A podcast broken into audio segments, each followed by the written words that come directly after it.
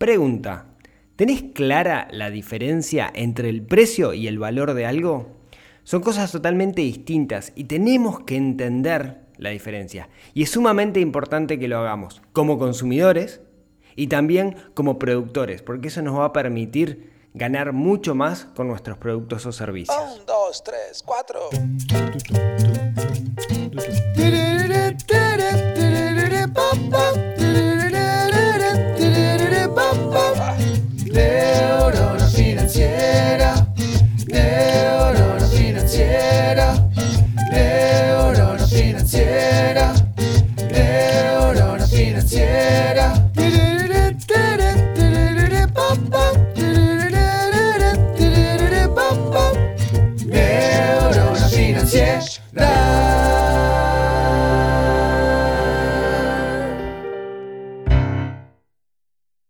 Días, tardes, noches para todos. Bienvenidos a un nuevo episodio del podcast Neurona Financiera.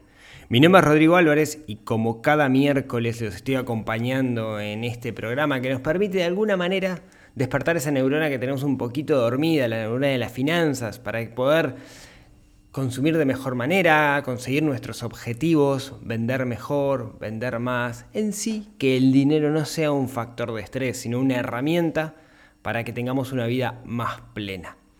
Eh, recuerden que si quieren escuchar, saber todas las novedades de primera mano, neuronafinanciera.com van a encontrar además de los 154 episodios del podcast hasta la fecha, van a poder suscribirse, van a poder leer el blog, van a poder encontrar recursos en la caja de herramientas, que son un montón de cosas que les pueden ayudar en este camino de dominar las finanzas. El episodio pasado, el episodio de la semana pasada, analizamos una frase que dice lo barato sale caro. En realidad la frase no era esa, sino la frase era no soy lo suficientemente rico como para comprar cosas baratas. Pero básicamente es el viejo y querido lo barato sale caro. Yo una cosa que suelo hacer, no lo hago siempre, pero lo suelo hacer es cuando, cuando, cuando hago un episodio en el podcast, busco alguna de las frases más relevantes del episodio y después lo, lo subo a, a, Instagram como red social y Facebook para, para de alguna manera eh, que personas que no hayan escuchado el podcast eh, les llame la atención y lo vengan a escuchar, ¿no? Yo construyo el podcast partiendo de la base de que estos 20 minutos que vamos a estar charlando ayuda a construir y a mejorar esa relación con el dinero, entonces busco que la gente vaya a escuchar el podcast. Y cité, digamos, algunas de estas frases, esta frase de no soy lo suficientemente rico como para comprar cosas baratas, y hubo una avalancha de comentarios en, en, esa publicación. Me encanta cuando hay comentarios porque transforma una relación unidireccional en bidireccional, o sea, transforma el monólogo en un diálogo. Así que me encanta a mí escuchar lo que tienen que decir con respecto a esto. Obviamente en el podcast no es el mejor canal para eso, porque si bien podrían poner comentarios en el blog, aquellos que escuchan esto desde Spotify no pueden poner comentarios. Entonces, el único feedback que yo me entero es cuando me mandan un mail, cuando le dan me gusta o lo agregan en su biblioteca de Spotify o cuando dejan una reseña en iTunes. Pero después no, no me entero de mucha cosa, entonces es un medio que está bueno para transformar el monólogo en una charla. Ahora, una cosa que me di cuenta es que muchos estaban comentando y no habían escuchado el podcast. Estaban cobrando el grito, digamos, ¿no? O sea, estaban en función de esa frase y sin tener el contexto global, sacando de contexto lo que yo comentaba en el podcast, hacían como ciertos juicios de valor. Y, bueno, y, es verdad, digamos, algunos de los comentarios que había, o muchos de los comentarios, todos los comentarios son verdad porque lo hacían personas, ¿no? Y son las, las, visiones de cada uno de ellos y eso es súper válido y yo no soy quien como para descalificar a nadie por su opinión. Pero muchos de esos comentarios estaban sacados de contexto, o sea, no, sé que las personas habían visto la imagen no habían escuchado el, el episodio. Eh, pero me hizo reflexionar de que esa frase, esa frase de no soy lo suficientemente rico como para comprar cosas baratas, eh, no, no, es absoluta. Digamos, en el contexto de lo que hablamos en el episodio pasado me parece que estaba bien, pero no es una frase absoluta, digamos. En nada es absoluto, nada es blanco y negro.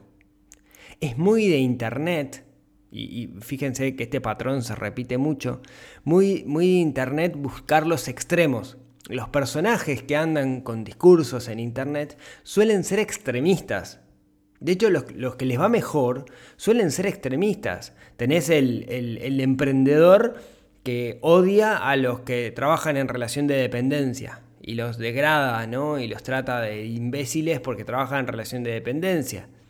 Y no, flaco, nada es blanco y negro. O tenés el entrenador que, eh, no sé, eh, trata mal a las personas que eh, suben por el ascensor. De nuevo, nada blanco. O que comen algo que no es dentro de la dieta, ¿no? Ese tipo de personaje extremista que creo que son sumamente populares y tienen mucho éxito justamente porque se paran en un extremo y eso llama la atención. Entonces tienen cientos de miles de, seguidores por el extremo. Ahora, no existen los extremos, no es blanco-negro, ¿no? Disculpen que les dé este, este, este balde de agua fría de, de, realidad, pero lo cierto es que ahí en Internet hay un montón de personajes en la vuelta con discursos y son personajes, son personajes armados con discursos extremistas. Y ningún extremo es bueno. Mi, recomendación es eviten los extremos. Yo intento, al menos en mi discurso, si es que caigo en la vuelta de un personaje, caigo en esta bola de un personaje de internet, espero que no, intento que mi discurso sea el mismo discurso cuando hablo con alguien. ¿no? Y eso es algo que siempre que tengo charlas con personas me, lo, resaltan y espero que sea un valor, digamos. Eh, nada blanco y negro. ¿sí?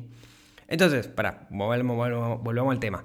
Esta frase que, era no soy lo suficientemente rico como para comprar cosas baratas, en realidad si la bajáramos un poquito, ¿no? si la analizáramos, en realidad lo que quería decir, el contexto que quería decir es, las cosas de calidad a la larga te hacen ahorrar dinero.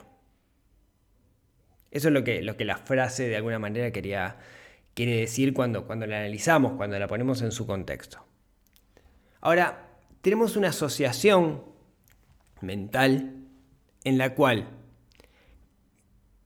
linkeamos, relacionamos de manera cuasi automática la calidad con el precio. Algo de más calidad sale más dinero. ¿Sí?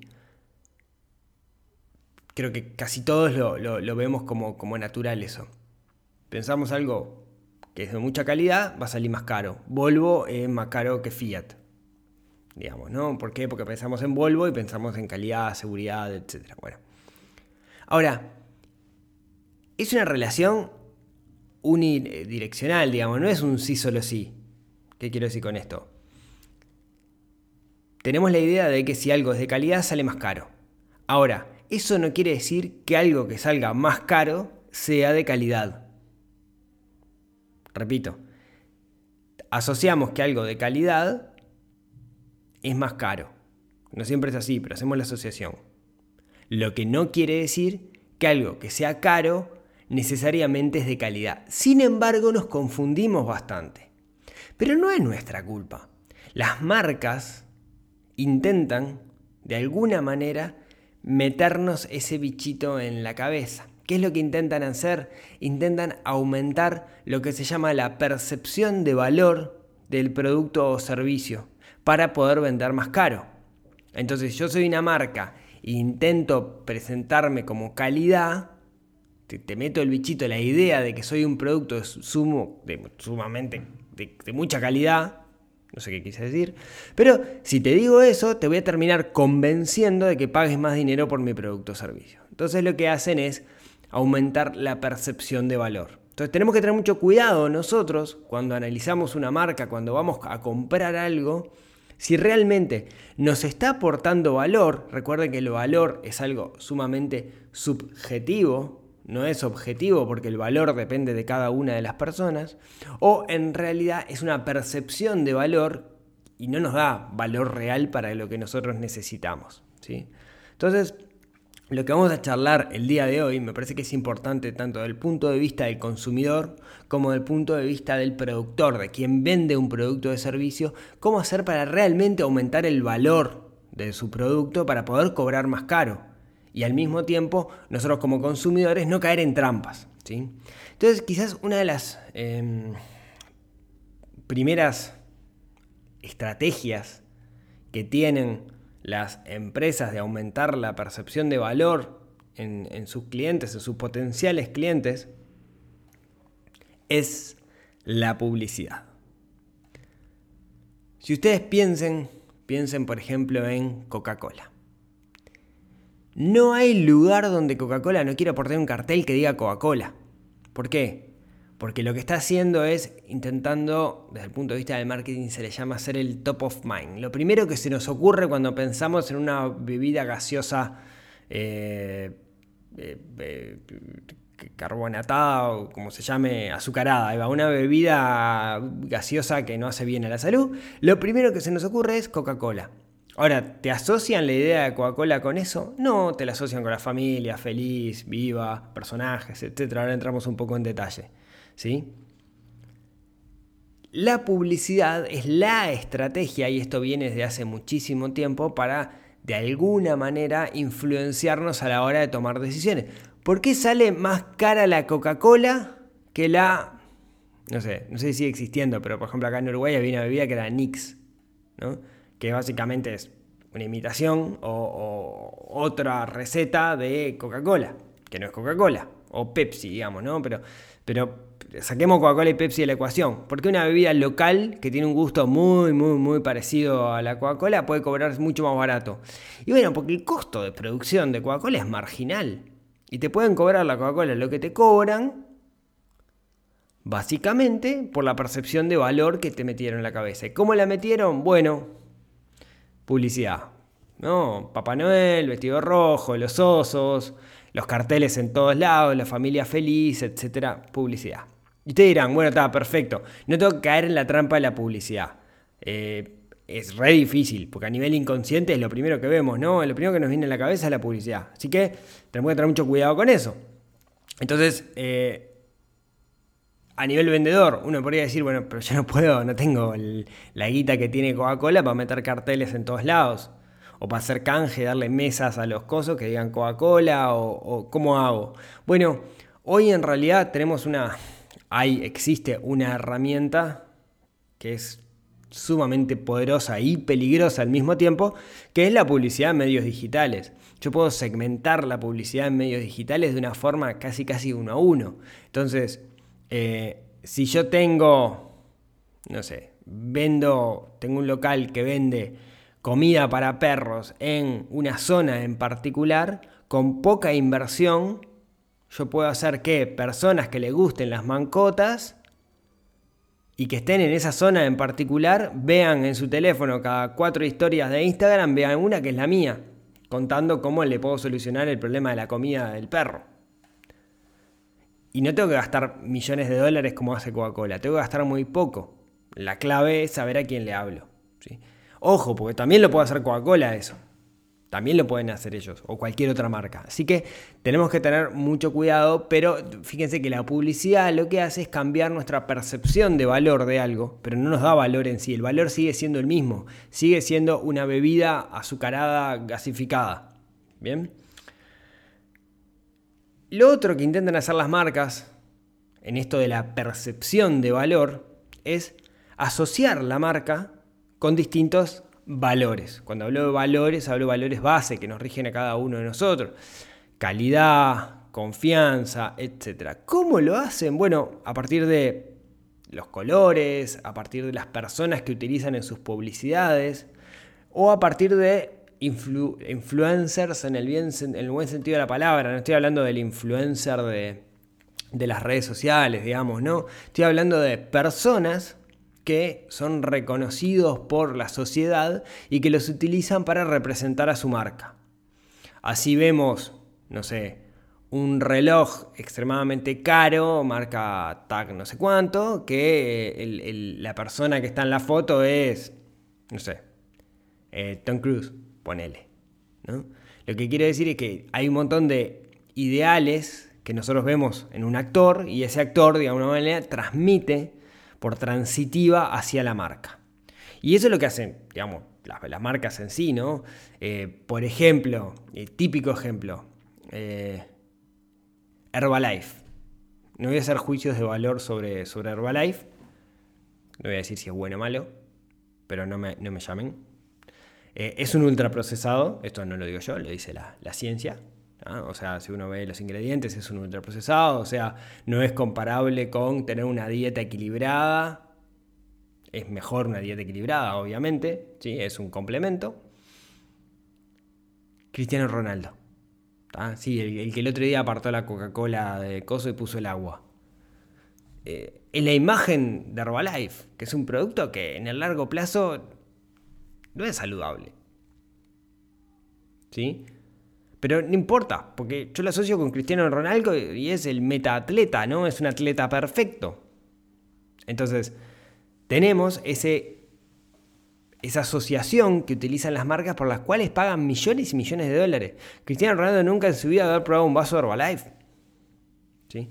Por favor, todos los que vendan Herbalife, no me caigan, ¿sí? Disculpen, no me caigan. No, no, no les voy a leer los mails, no lo hagan, ¿sí? Directamente. Disculpen, pero no lo hagan. Eh, si quieren, vamos a otros ejemplos de esto. Eh, por ejemplo, hace muchos años había una marca reconocida, antes había muchas menos marcas que ahora, ¿no?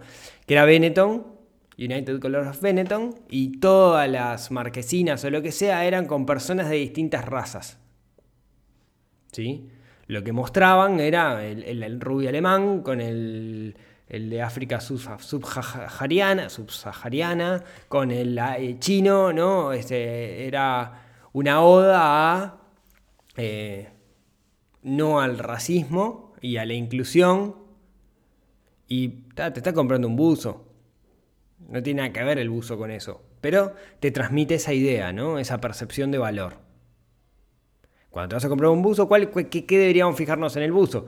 Que abrigue, que no destiña, que dure, ¿no? Esos son valores reales. Lo otro es imagen. Bien. Muchas veces las marcas lo que hacen es pararse arriba de historias del storytelling, la construcción de la marca para poder transmitir todas esas cosas. Entonces, no, quiero, no quiero ahondar mucho más, vamos, vamos a aportar valor desde, desde, el, vamos.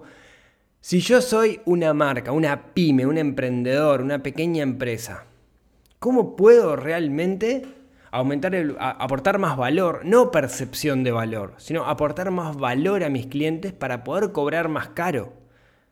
Bueno, el resumen de lo que voy a contarle ahora es foco en el cliente. Lo que tenemos que hacer es enfocarnos en nuestro cliente. Nuestro cliente tiene que ser la estrella y debemos girar en función a esta estrella. Es el sol de nuestro negocio. Ahora, bien, ¿cómo, ¿qué es lo primero que tengo que saber? Entender quién es mi cliente ideal. ¿sí? Eso es clave, saber a quién le estoy hablando.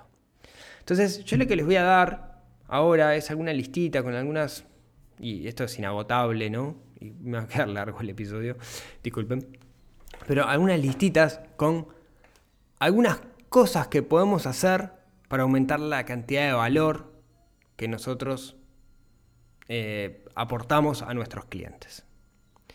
Como decía, lo primero es entender quién es nuestro cliente.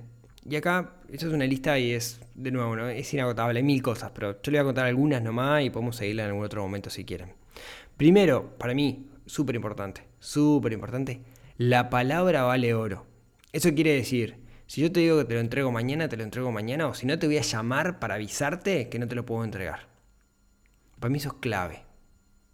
Porque alguien que no tiene palabra, que te dice sí, sí y después no cumple, no te está dando confianza. Y a la larga, cuando compramos algo, lo que estamos comprando es confianza. Entonces, si usted tiene su producto y su o servicio o lo que sea, sepan que el, activo más importante que tienen es su palabra. Si ustedes dicen mañana es mañana y si mañana no puede, avisen que mañana. Nunca dejen a la gente con la expectativa de algo que no puedan cumplir. A mí me ha pasado que muchas veces prometo cosas y después eh, tengo la tendencia, digamos, a intentar hacer más cosas de las que puedo y no puedo cumplir. ¿Qué es lo que tengo que hacer? Disculpas y a explicar. No quiere decir ser perfecto, no equivocarse nunca, pero nuestra palabra vale oro, ¿sí? a la larga es lo único que tenemos. Nosotros vendemos confianza, sepan eso. Bien. Eh, como nosotros, depende mucho esto del producto o servicio, me parece que es sumamente importante que no solamente busquemos la transaccionabilidad, ¿no? busquemos esa operación de compra o de venta, sino que ayudemos al cliente en el proceso de toma de decisión. Esto obviamente va a depender mucho del producto o servicio. Si vos tenés un hábitat y lo que haces una recobranza y lo que haces es cobrar facturas, eh, bueno, eh, hay que buscarle la vuelta para ver cómo podemos aportar valor ahí en ese sentido.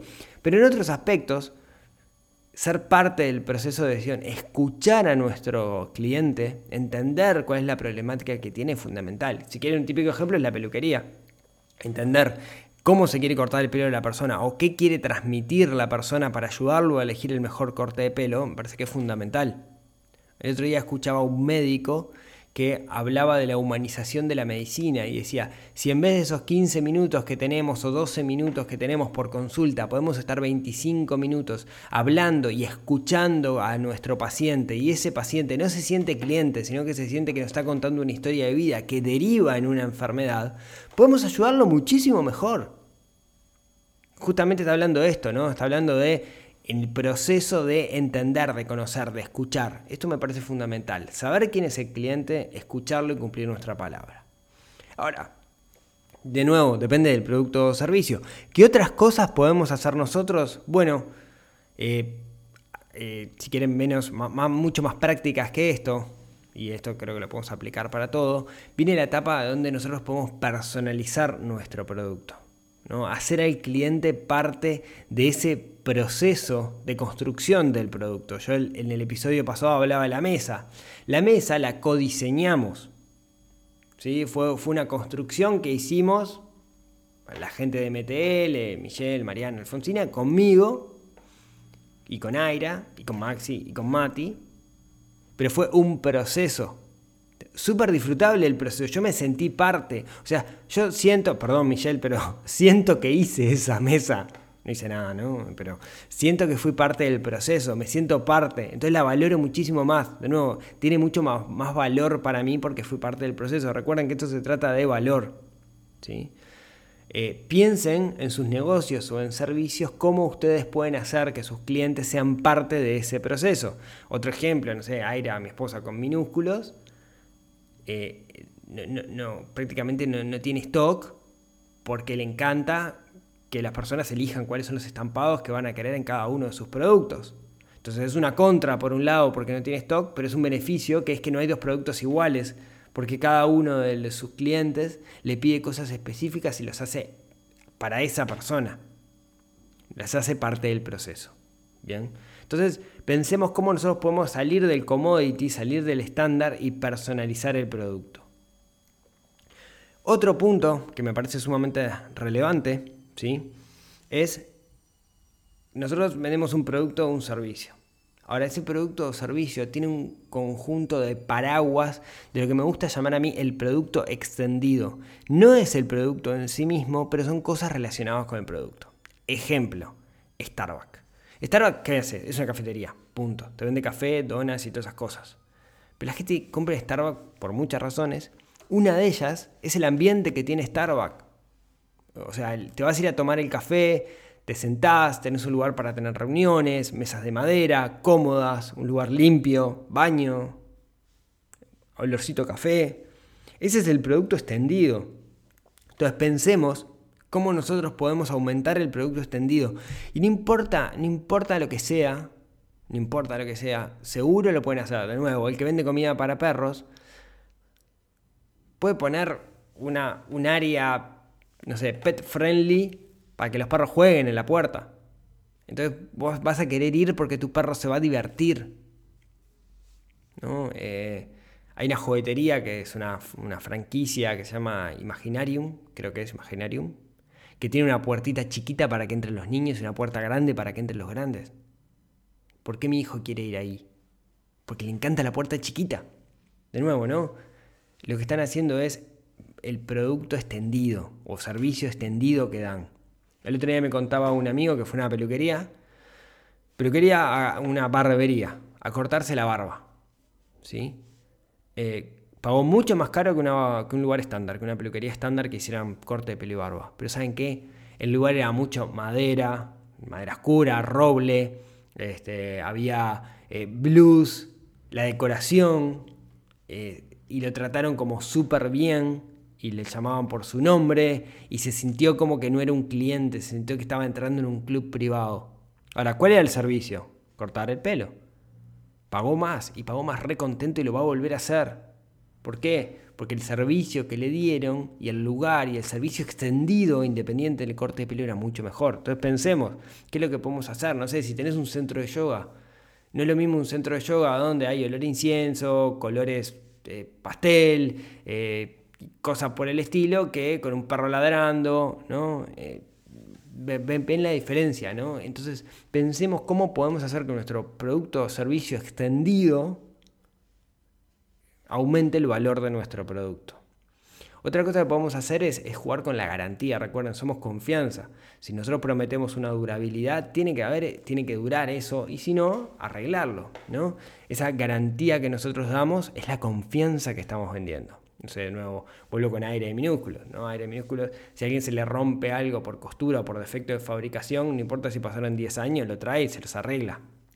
¿no? Eh, porque justamente el valor está en la confianza que irradia el producto, o parte del valor. Otra de las cosas con las cuales podemos jugar si queremos aumentar el valor que nosotros entregamos es con el, soporte eh, post y preventa. Preventa es cómo te ayudo yo para que compres algo. ¿Sí? ¿Cómo, ¿Cómo, te puedo ayudar? Bueno, te puedo, puedo entender cuál es tu problemática, de nuevo, escuchar e intentar ofrecerte el mejor producto y servicio para tu problemática.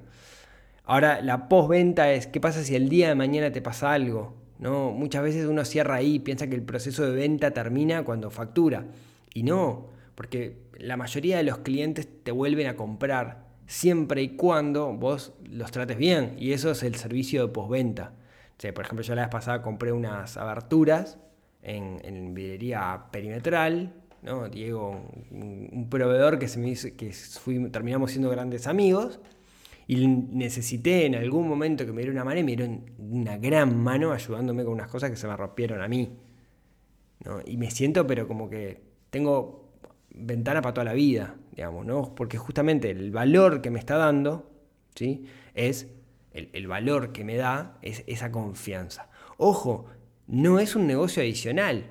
Me tuve que cobrar, sí, me tuve que cobrar porque tuve que ir hasta el lugar donde estaban las ventanas pero no es un negocio adicional la postventa, sino que tenemos que verlo como parte de la venta.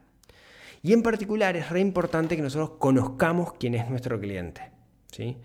Eh, a veces cuando crece la empresa es muy difícil eso y por eso es donde empezamos a jugar con software, con los llamados CRMs, ¿no? sistemas para gestionar la relación con los clientes, que eh, de alguna manera aportan valor, siempre y cuando, digamos, la empresa tenga foco en el cliente, ¿no? Porque tener un CRM y en realidad cuando no hay foco en el cliente o como te llaman de una telefónica que te das cuenta que no hay foco en el cliente, por más que saben toda tu historia, ahí te das cuenta.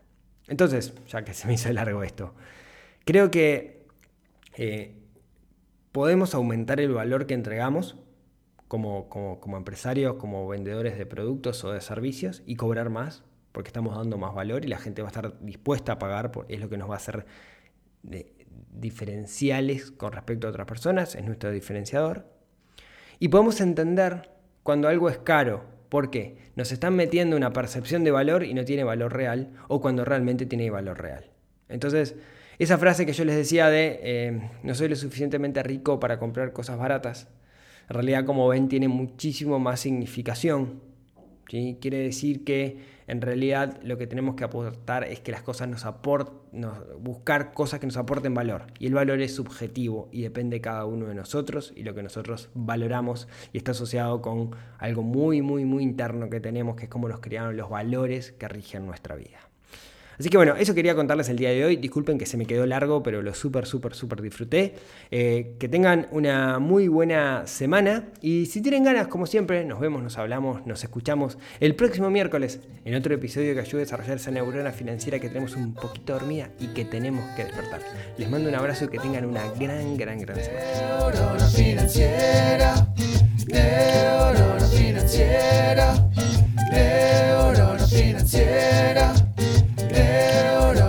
financiera.